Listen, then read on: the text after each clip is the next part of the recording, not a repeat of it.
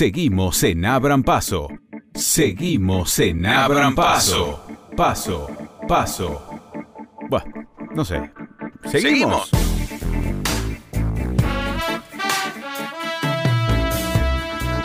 Hola, ¿qué tal? ¿Cómo va? ¿Qué tal? Por allí, ¿todo bien? Bueno, hoy vamos a hablar de la ley de alquileres y de la regulación de uno de los precios que más impacta en buena parte de los vecinos, las vecinas de Valvanera y de San Cristóbal. Por supuesto, un tema que afecta a los ciudadanos y las ciudadanas de todo el país eh, y desde ya también de la ciudad de Buenos Aires. Se conformó una mesa convocada por el secretario de Comercio Interior, Roberto Feletti, Justo tuvo COVID eh, el ministro de Vivienda, estamos hablando de Ferraresi, por lo tanto no pudo ser parte de la convocatoria, pero lo cierto es que por fin se convocó a una instancia en la cual las partes, cuando digo las partes hablo de las cámaras inmobiliarias, de las empresas constructoras y del otro lado los inquilinos, se sentaron en una mesa convocados por el Estado para poner arriba del tablero cuáles, cuáles son los principales problemas que se están atravesando en este momento y evaluar por qué está aumentando tanto el alquiler, cuáles son las, las posibilidades que hay para resolver este problema, esta situación que está atravesando el país en este momento, cuáles son las causas y cuáles son las posibles vías de solución. Te vamos a traer varios testimonios, algunos eh, con los que tuve la oportunidad de conversar personalmente y otros que eh, los tomamos de notas, entrevistas que hicieron distintos colegas. Hablé en IP Noticias con el presidente de la Cámara Inmobiliaria Argentina, se llama Alejandro Bennázar. Se acordó en buscar alternativas entre todas las partes para aumentar la oferta de las unidades de departamentos, de casas en alquiler. Sí, hubo un punto de encuentro que es importantísimo y urgente, aumentar lo que es la oferta para contener el alza de precio y de esta forma que no solo siga aumentando la demanda y lleve los precios donde lo está llevando, sino que lo, contenga, incluso depende, pongamos a aumentar la oferta hasta intentemos tirar hacia abajo los importes. Claro. el objetivo y creo que entre todos nos pusimos de acuerdo. ¿Y pensás que es, que es un buen punto de partida, que esto va a, a, facilitar la posibilidad de finalmente llegar a un acuerdo? Mira, es la primera vez que tenemos una mesa de esta característica. En la anterior etapa estuvieron casi cuatro años. Al último momento nos plantearon la situación, eh, hicimos nuestros pequeños aportes, algo que era inminente que iba a salir y no pudimos eh, ingerir en toda, toda la parte técnica de nuestro instituto de capacitación, que tiene los profesores más destacados en esta área, y, eso llevó lamentablemente a la foto que hay hoy, que hoy podemos mostrar una foto que nosotros hace dos años indicábamos que iba a ocurrir, pero como éramos parte supuestamente interesada o que no representaban las dos partes y que éramos un costo y no un servicio, lamentablemente nos impactó como impactó, eh, después impactó en forma pareja y hoy es totalmente democrática la ley porque afecta a propietarios, inquilinos, desarrolladores, constructores, a todos en general y hasta el mismo gobierno lo preocupa mucho. El presidente de la Federación Nacional de Inquilinos se llama Gervasio Muñoz y conversó en CNN Radio con la periodista Julieta Tarrés. En la mesa eh, que se conformó en la Secretaría de Comercio, lo que se está discutiendo es el control y el cumplimiento de la ley de alquileres eh, y además eh, la posibilidad de llevar adelante un impuesto a la vivienda vacía en Argentina por nuestro lado y el mercado inmobiliario, por supuesto, plantea las exenciones impositivas, ¿no? O sea, no pagar impuestos. Gervasio, eh, perdón, vos decís que se discutió el tema de grabar con impuestos la vivienda vacía, porque yo hablé con la Secretaría de Comercio y me lo desmintieron, o me dijeron que no estaba en agenda del gobierno.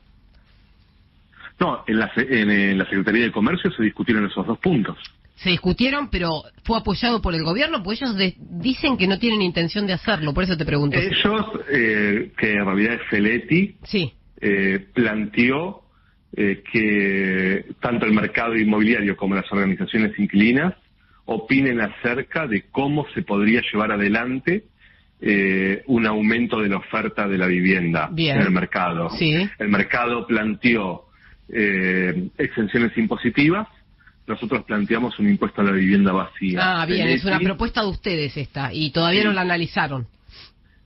Eh, aún hay que mandar las propuestas a la Secretaría de Comercio y en la segunda reunión se va a discutir sobre esas propuestas. Feletti eh, planteó públicamente y en la reunión que la política de impuestos a las viviendas vacías es una política que se lleva adelante en todo el mundo y que él eh, creía, lo dijo públicamente también, que una mezcla entre palo y, zanahoria, cito textual lo que dijo él, ¿eh?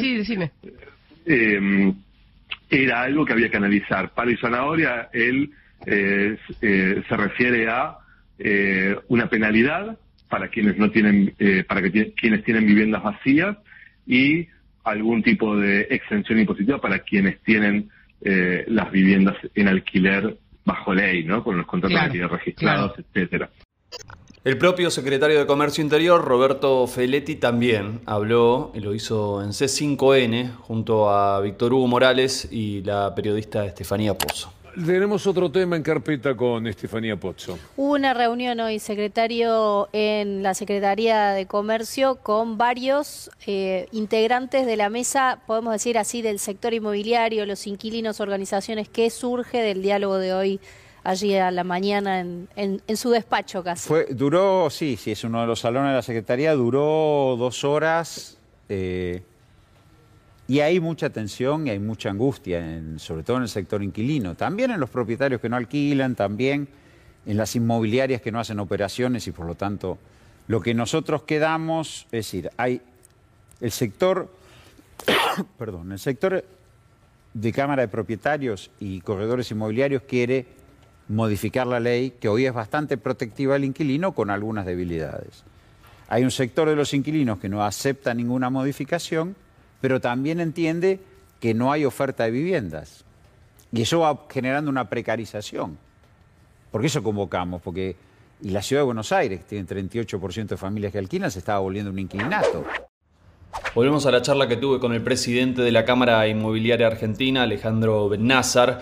Le pregunté sobre una propuesta que trascendió, que hicieron allí el sector inmobiliario, el sector vinculado al mercado, en la cual manifiestan la necesidad de volver a un formato de alquiler, no como era antes, que se hacían acuerdos, se hacían contratos por dos años, sino directamente llevarlo a contratos que sean por un año. Sí, nosotros desde la Cámara Inmobiliaria Argentina y de la Federación Inmobiliaria de la República Argentina, que representa a todos los colegios y cámaras del país, hicimos tres propuestas de el cual es volver a un contrato de dos años, un índice de actualización que se aplique semestralmente y en relación al índice mm. aplicar eh, índices alternativos, del cual la Cámara de Desarrolladores con empresarios de la vivienda hicieron su exposición. Ellos comentaron que la afectación fue muy importante, es muy importante y ven eh, complicado la ejecución de obras que estaban destinados a alquileres sobre renta.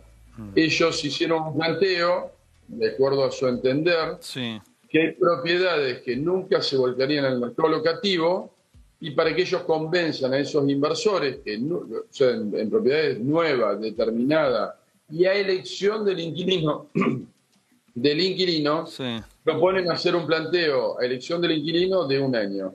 Esto es así y bueno, se puso sobre la mesa para que las áreas técnicas analicen y ver si tenemos un consenso. Mm.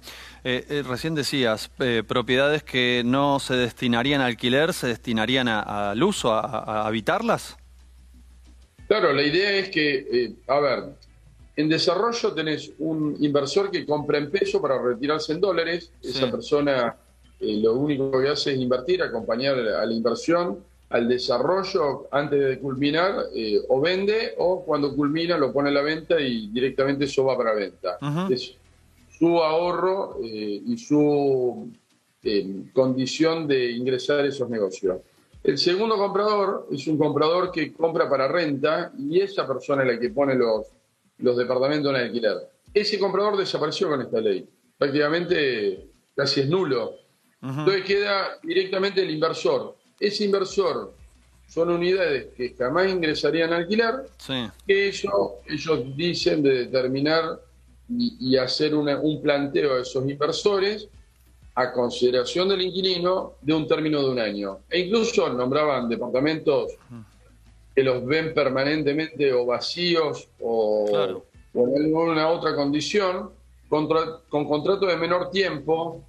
Hay algunas personas que utilizan esos departamentos eventualmente y eso también se puede llegar a incorporar al mercado con otro tipo de contrato. Vamos a escuchar la respuesta de Gervasio Muñoz, el, el presidente de la Federación de Inquilinos, sobre este punto. ¿Y a vos qué te parece eso? Lo mismo que le parece a todos los que nos están escuchando, que si vos alquilás una vivienda por un año, apenas entras a la vivienda, desarmás los bolsos, colgás un cuadrito, al otro día tenés que estar descolgando el cuadrito, armando los bolsos y buscando otra vivienda, ¿no? Mm. Es flexibilizar completamente el acceso a la vivienda en Argentina, ¿no? Porque eso sería una tragedia directamente. Liberar el precio de los alquileres sería una medida súper inflacionaria, porque nosotros sabemos bien que el mercado está pretendiendo aumentos semestrales del 30 al 40%, que es lo que está haciendo básicamente, eh, y que entonces si se liberase eh, el precio de los alquileres habría, habría una escalada inflacionaria aún peor para los inquilinos, ¿no? Entonces, a mí me parece eso. El mercado plantea contrato de un año, liberar el precio de los alquileres y exenciones impositivas. Exenciones impositivas de un sector que además casi que no paga impuestos porque son los que más evaden. Es el sector eh, más oscuro que hay el mercado inmobiliario en Argentina, sí. De blanqueo de sectores que no se sabe de dónde sacaron el dinero, ¿no? Todos sabemos que el alquiler eh, se paga en efectivo en la inmobiliaria. Sí. sí. Te dan un, te dan un tiquecito de librería, ¿viste? Pagas 80 mil pesos y te dan un tiquecito de librería. ¿No? Eso no pasa ni en, ni en un restaurante. Sí. ¿no? Bueno, acá en el mercado inmobiliario argentino pasa eso, y yo creo que todas esas cosas atentan eh, contra la tranquilidad de los inquilinos y de que alquilen de forma justa. Mira, nosotros hacemos asesoramiento legal eh, gratuito y viene muchísima gente, muchísima, sobre todo porque el Estado no tiene herramientas para proteger eh, los derechos de, alquiler de vivienda. Y todas las consultas son por incumplimiento de la ley, todas, todas. Bueno, yo lo que creo es que cualquier discusión tiene que partir eh, desde, desde un inicio, que es el cumplimiento de las leyes. La propuesta de los inquilinos consiste en un impuesto a la vivienda ociosa, así lo explica el propio Gervasio Muñoz. Yo creo que cuando el mercado se lo deja hacer cualquier cosa, como sucede con el mercado inmobiliario, lo que hay es crisis habitacional. Y que para eso, por ejemplo, Londres, París, Montevideo, Nueva York, etcétera, tienen impuestos fuertes a las viviendas vacías. Para que no suceda eso, para que el mercado cada vez más concentrado nos quite viviendas del mercado, porque además en Argentina está dolarizada la vivienda desde la última dictadura. Entonces, cuando vos tenés viviendas que se construyen en pesos y cotizan en dólares, construyen los sectores más altos del poder económico. Sí, que se construyen edificios para dolarizar su excedente en pesos. ¿Eso qué hace? Que construyan viviendas para dejar vacías. Si hay muchas viviendas vacías, aumentan los precios de los alquileres. Lo que nosotros decimos es, che, ¿por qué no imitamos algunas políticas de grandes ciudades del mundo, como Montevideo, Londres, París, Ámsterdam, Nueva York, etcétera, y fijamos un impuesto a la vivienda vacía. ¿Para qué? Para que esas ofertas ingresen al mercado, se alquilen y se baje la presión sobre los, los precios de los alquileres. Pero además, la ley de alquileres, volviendo a este tema, la ley de alquileres da algunos derechos a los inquilinos que, como vos decís, no se cumplen, pero nosotros tenemos la obligación de que esa ley logremos que se cumple. Para eso fue la reunión en la Secretaría de Comercio, para que se controle el cumplimiento y para ver las demandas del mercado, que son no pagar impuestos, y las demandas de los inquilinos, que es un impuesto de vivienda ociosa. En la segunda reunión se verá entonces y se discutirá las propuestas de ambos sectores. Bien, ahora, vos recién pusiste de ejemplo economías que... Eh, en Montevideo, por ejemplo. Sí, economías que eh, tienen estabilidad. Son economías que más... Sí, Montevideo y Río de Janeiro son dos... Bueno, la brasileña y la uruguaya son dos economías que tienen estabilidad. Estabilidad de todo tipo. Bueno, las economías desarrolladas ni hablar, ni hablar. Lo que digo es, no sé, no nos podemos comparar ni siquiera con Uruguay, porque Uruguay tiene una inflación menor a los dos dígitos, tiene una estabilidad cambiaria desde hace mucho tiempo, tiene políticas macroeconómicas estables y entonces generás... Y quizás sea por esas medidas que tengan esa No, no, no, porque, económica. porque la, la intención de...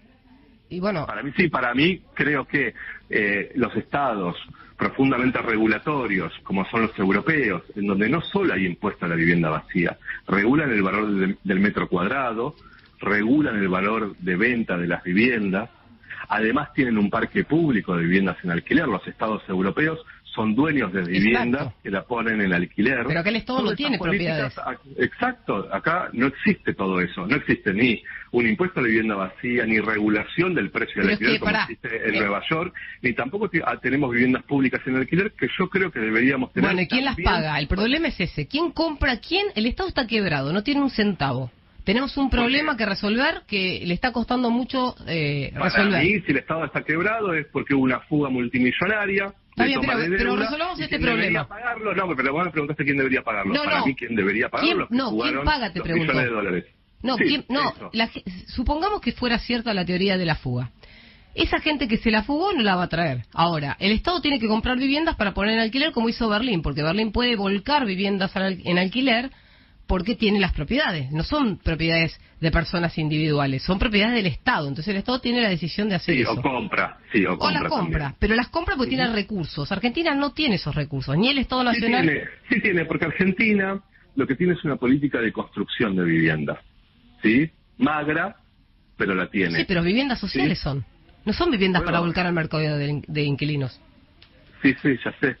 Tiene esa política de construcción de viviendas, por eso te decía, para créditos por etcétera, en donde yo lo que creo es que debería haber un plan mixto, en donde esos fondos por los que construye viviendas Argentina, también se destine una parte a la compra de viviendas públicas para poner en alquiler y competir con los precios del mercado y además garantizar que haya sectores que puedan alquilar cuando el mercado no les alquila. Sí, eso, tanto, en eso estoy de acuerdo. El hacerse punto es, el punto es que, que el Estado considere que una parte del presupuesto que destina a todos Claro, los... Bueno, totalmente. Bueno, eso es lo que nosotros eh, planteamos. ¿eh? No es pero eso es muy distinto a pedirle a la gente que tiene una propiedad que pueda tenerla vacía o No, a alquilada. una propiedad no, ¿eh? A una propiedad no. No, nosotros lo que planteamos es, primero, el que tiene una propiedad no tiene viviendas en alquiler, tiene una propiedad, vive en su casa. Segundo, el que tiene dos propiedades, Sí. no una, dos propiedades y alquila una, necesita esa renta, no la tiene vacía. El que tiene dos propiedades, eh, tres propiedades y dos las pone en alquiler, no las pone, no las deja vacía porque necesita esa renta. Sí. Ahora, el que tiene 100, el que tiene 50, sí tiene viviendas vacías. Y para ellos es que nosotros estamos planteando un impuesto fuerte para sectores que tienen muchísimas viviendas y que pueden dejarlas vacías. ¿Y hay, sector hay una base de datos, por ejemplo, que vos... Sí, la FIP. Pero, por ejemplo, Sí, AFIP FIP. dice- le dice a ustedes que son una, una a entidad... Nosotros no, a nosotros no. ¿Por qué nos va a decir? Aparte, No, digo, hay una- una no reunión. necesitamos saber quiénes son. Pero Eh, AFIP, no es una AFIP tiene personal. detectada una lista de personas o de empresas que tienen muchas propiedades en distintas ciudades del país que están No es que vacías. tiene detectado una lista. La FIP sabe cuántas viviendas tiene cada persona, por supuesto, se paga bienes personales en Argentina. Sí. El impuesto, el aporte solidario, por ejemplo, fue sobre bienes, ¿no? Sí, sí. Y para eso saben quién tiene bienes y de qué valor, ¿no? Eso es la FIP, básicamente. Sí. Por lo tanto, nosotros podríamos plantear que haya un impuesto para sectores que tienen más de cinco viviendas y que tengan viviendas vacías. Para ese sector se podría establecer un impuesto, sí. Por tener más de cinco y encima tienen una o dos vacías o ni siquiera esos casos, te digo la verdad. Estamos hablando de casos de sectores que tienen 50, 100 y que tienen 30 viviendas vacías. No, mi pregunta Ahí es por donde- qué, por qué AFIP no graba con los impuestos que tiene que grabar a esas personas que ya eso tienen... se lo tenía que preguntar a FIP, porque El presidente de la Cámara Inmobiliaria Argentina, Alejandro Bennazar, también me dio su visión, su perspectiva sobre esta propuesta de un impuesto a la vivienda ociosa. En nuestra jerga no existe el término solamente de, de- de vivencia- vivienda ociosa como término general. Eh, a nuestro entender, como término general existe lo que es vivienda vacía. De hecho, el INDEC cuando hace el, el- el ¿Cuál es la censo diferencia? En el, 2000 en el 2010 lo censa como vivienda vacía. Sí. Eh, la diferencia es que es una segmentación, vos la podés tener vacía a la venta, podés tenerla vacía en alquiler temporario y volverla a tener vacía, podés, o sea, tiene que haber un montón de condicionamiento. En estado ocio o ocioso, cuando una propiedad no está en condiciones de ir al mercado, o puede estar para el ocio, que puede ser una condición también de compra. Yo la compro, estoy de tierra, de tierra del Fuego, de Salta o de algún lado, y compro en Córdoba y la quiero tener para eso. En vez de pagar un hotel, invierto en esas condiciones y a la vez pago expensa, impuestos y doy trabajo a muchísima gente en el edificio que trabaja para mantener esas unidades. También mm. puede ser. Es una condición. ¿Y existen viviendas que no se destinan a ninguno de todos esos usos? Que sencillamente están vacías, que no se ponen en el mercado ni en alquiler, ni en venta, ni para ese destino que vos estás contando, el destino del ocio. Ok, eh, para eso necesitamos el censo, nosotros mm. pedimos censar, pedimos estadística y pedimos segmentar los problemas. Cuando detectemos esas posibilidades, que es lo que están mencionando, a nuestro entender... Eh, Ustedes no lo tienen identificado. No lo tenemos identificado, eh, ahí recién haremos el trabajo como corresponde. A ver, aquí hay que entender que la ley salió como salió por no hacer ningún tipo de análisis. La eh, mejor de las intenciones del mundo, pero no se hizo ningún tipo de análisis. No escucharon al mercado. ¿Y el secretario de Comercio Interior, Roberto Feletti, qué dice sobre esta propuesta del impuesto a la vivienda ociosa?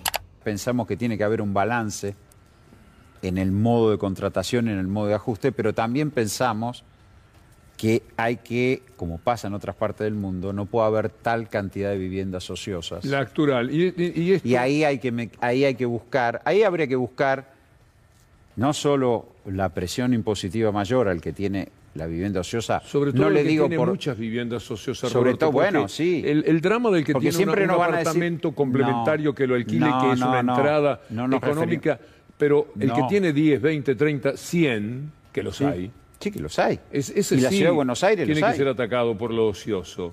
Sí, hay que, hay que medir dos cosas. Porque ese no lo tiene para completar un sueldito como puede ocurrir con el departamento complementario. No, ¿verdad? No, porque si no la vivienda se vuelve un bien de especulación exclusivamente. Así es. Y ahí lo que hay que hacer es, por un lado, la progresividad, es decir, no es lo mismo el que tiene uno o dos departamentos y los alquila que alguien que empieza a tener ya más de cinco unidades. ¿Le echó un vistazo a lo que hicieron en Berlín? Sí, sí, sí. ¿Hay algo interesante ahí? No, no, da el tiempo para comentarlo ahora. No me animo a decir que vamos a convocar un plebiscito. Pero bueno, ahí hay una intervención estatal fuerte. lo que quiero decir es que hay una intervención estatal fuerte. Acá yo creo que hay que usar un instrumento tributario para aquel que tenga muchas viviendas ociosas, con un periodo de ociosidad, seis meses, para forzar la oferta. Y por el otro, lo que vos decís de fijar precios, Tefi, es una discusión más dura porque ahí sí puede haber la, retracción. Lo que hay que buscar es un mecanismo de contratación que le dé certeza al inquilino, porque hoy qué está pasando, le dan contrato precario por seis meses y a los seis meses el inquilino sabe cuál va a ser el alquiler que va a tener. Es una inseguridad pavorosa. Y en el corte le dejamos el comentario del maestro Víctor Hugo Morales, una inseguridad pavorosa. Y es cierto, porque no saber si el año que viene vas a poder alquilar, cuánto te va a durar el contrato, saber que eh, en un año vas a tener que volver a negociar si seguís ahí o no, claramente es una inseguridad para la vida, para, para la estabilidad del día a día que cualquier persona, que cualquier familia necesita. Pero vamos a ver ¿Cómo avanza esto? ¿Cuál, es la posibilidad de que finalmente se empiecen a aproximar las posiciones para sacar algo, algo de común acuerdo. Hace un ratito vos estabas diciendo que, es un buen punto de partida, que hay un acuerdo general de aumentar la oferta. Eh, ¿Pensás que las propuestas que tienen las partes para aumentar la oferta son muy diferentes? No, Estamos todos muy preocupados y, todos reconocemos que esto hay que modificarlo. Incluso el gobierno lo puso en agenda y hizo esta mesa. Eh, fue muy amena la reunión. Es la primera vez que te puedo decir en términos de años que nunca vi una mesa de esta característica. Una voluntad tremenda. Eh, creo que si nos ponemos a trabajar y se hace un trabajo eh, inteligente, eh, vamos a ir pudiendo hacer un proceso de evolución eh, en un mes, en meses o tal vez dentro de, un tiempo determinado. No es fácil revertir esta situación. Esto hay que bajar la expectativa porque el problema es muy, complejo, muy complejo. No, no, pero aparte es muy complejo. Mm. Acá se mezcla rentabilidad, se, se mezcla un montón de situaciones. Hay, un, hay dos elementos tremendos que nos han afectado eh, durante años y un, un, tema tremendo que nos apareció hace un par de años se llama inflación y pandemia. Claro. Esto trajo un malestar eh, enorme y creo que hoy el mercado inmobiliario argentino, a través de la Cámara Inmobiliaria Argentina y la Federación, han sido identificados eh, no como anteriormente, que estábamos vistos como un patito feo, hoy somos indispensables para la solución de partes y tratar de llevar los elementos a las mejores condiciones.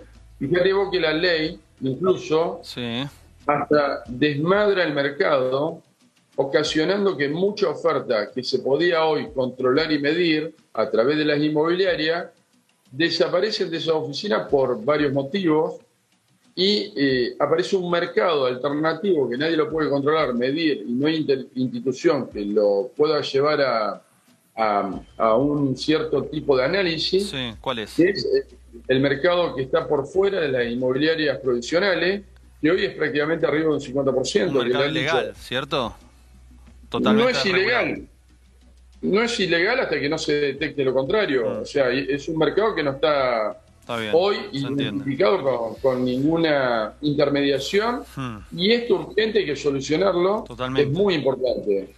Acerca de este mercado inmobiliario no registrado, también hizo una referencia y una propuesta el presidente de la Federación Nacional de Inquilinos, Gervasio Muñoz. Nosotros tenemos pendiente una reunión eh, con la FIP para empezar medidas y controles de la FIP sobre las inmobiliarias que firman los contratos ilegales y que además no los registran los propietarios y es obligatorio sobre 3 millones de contratos de alquiler que hay en Argentina, solo se registraron 169 mil. Es una evasión multimillonaria. Sí, eso es eh, responsabilidad de la FIP y lo tiene que hacer cumplir si quiere que... Exacto, eso lo vamos a hacer.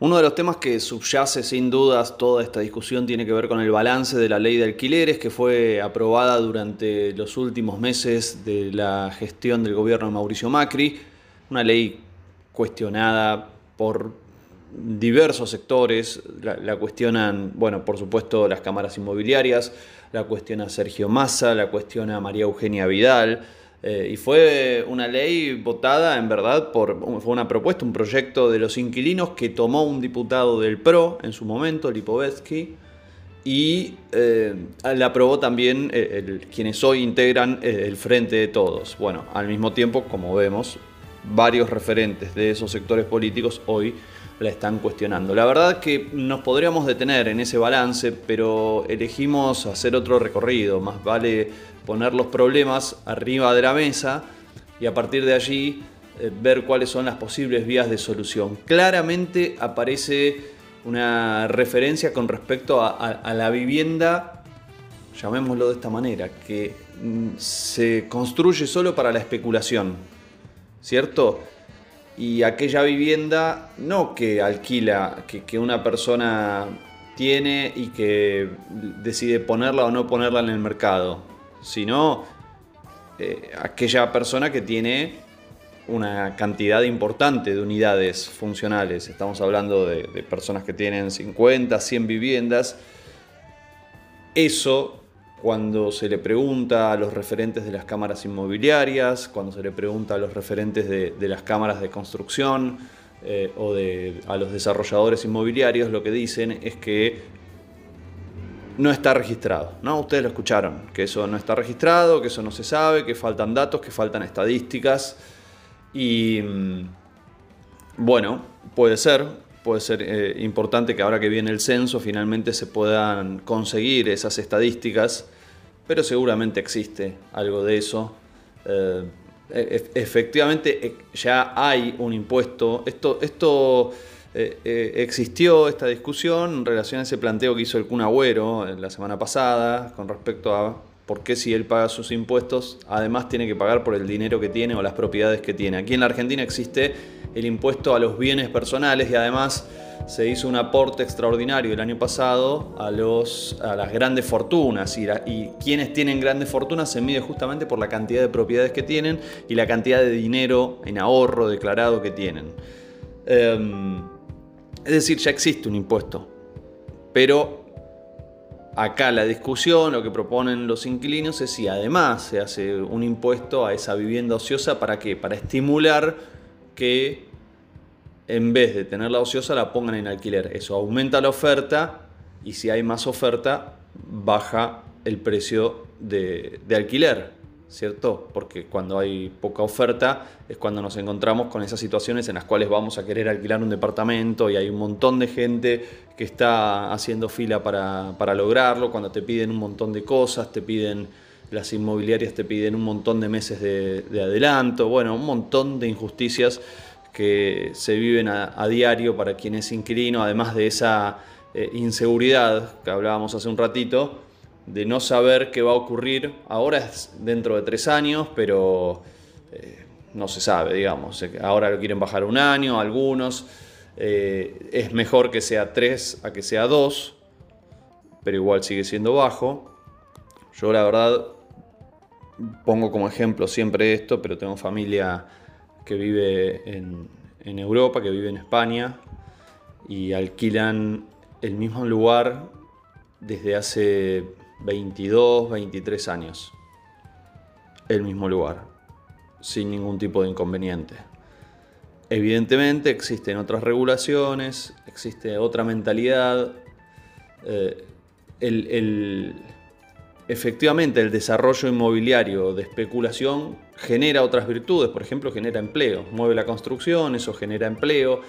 Eh, entonces, muchas veces lo que se dice es, si, si vos afectás eso, se va a dejar de construir y se van a generar menos puestos de trabajo. Bueno, es una, una discusión válida, en todo caso habrá que ver cómo se hace para que una cosa no afecte la otra y eso tendrá que ver con establecer un equilibrio, ¿cierto? Para que, en todo caso, si alguien quiere desarrollar y quiere hacer ese negocio, lo puede hacer, pero hasta un límite, hasta el límite justamente en el cual no se termine afectando los derechos de las y los inquilinos que viven, bueno, este tipo de situaciones que estamos contando. Vamos a seguir profundizando, por supuesto, sobre este tema, como lo hacemos siempre aquí en Abran Paso, nos interesa, vamos a estar muy atentos al desarrollo de, estos encuentros y de estas reuniones en relación a cómo, a qué acuerdos se van a alcanzar, qué va a suceder finalmente con la ley.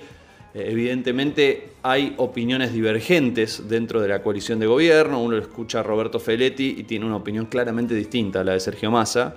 Sergio Massa dice hay que derogar esta ley y rápidamente hacer una nueva. Ferraresi tiene una opinión similar, por lo que las, declaraciones que le escuché en varias oportunidades. Y Roberto Feletti dice, no, es una ley que está bien, que se puede mejorar, es un buen instrumento regulatorio, no está pensando en derogar la ley, está pensando en mejorarla. Y otra cosa, es la primera vez que alguien llama a una mesa para conversar sobre este tema. Nadie más en el Estado lo había hecho antes. Eh, entonces también hay una, como una preocupación, en este caso por el secretario de Comercio. Es extraño porque es el secretario de Comercio, no el ministro de, Vivienda. Si bien dijo que iba a participar, bueno, no sé, porque además cuando Massa ah, dijo, hizo esa crítica, dijo que rápidamente se iba a aprobar una nueva ley, claro, algo que no sucedió, que es difícil que ocurra por el nivel de paridad que hay en las cámaras legislativas, en el Parlamento. Por lo tanto, depende en gran parte de ese acuerdo que se pueda establecer y algo más.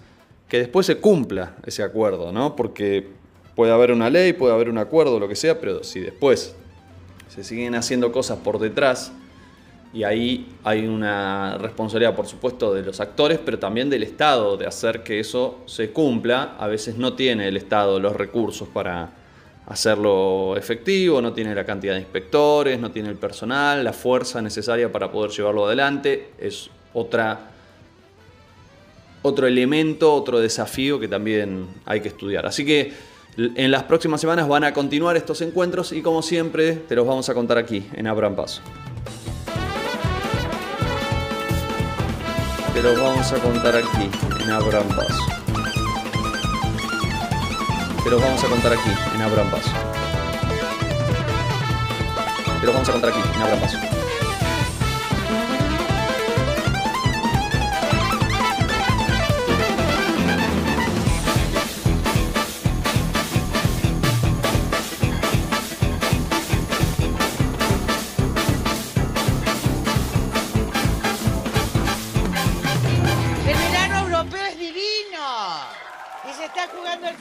Argentina.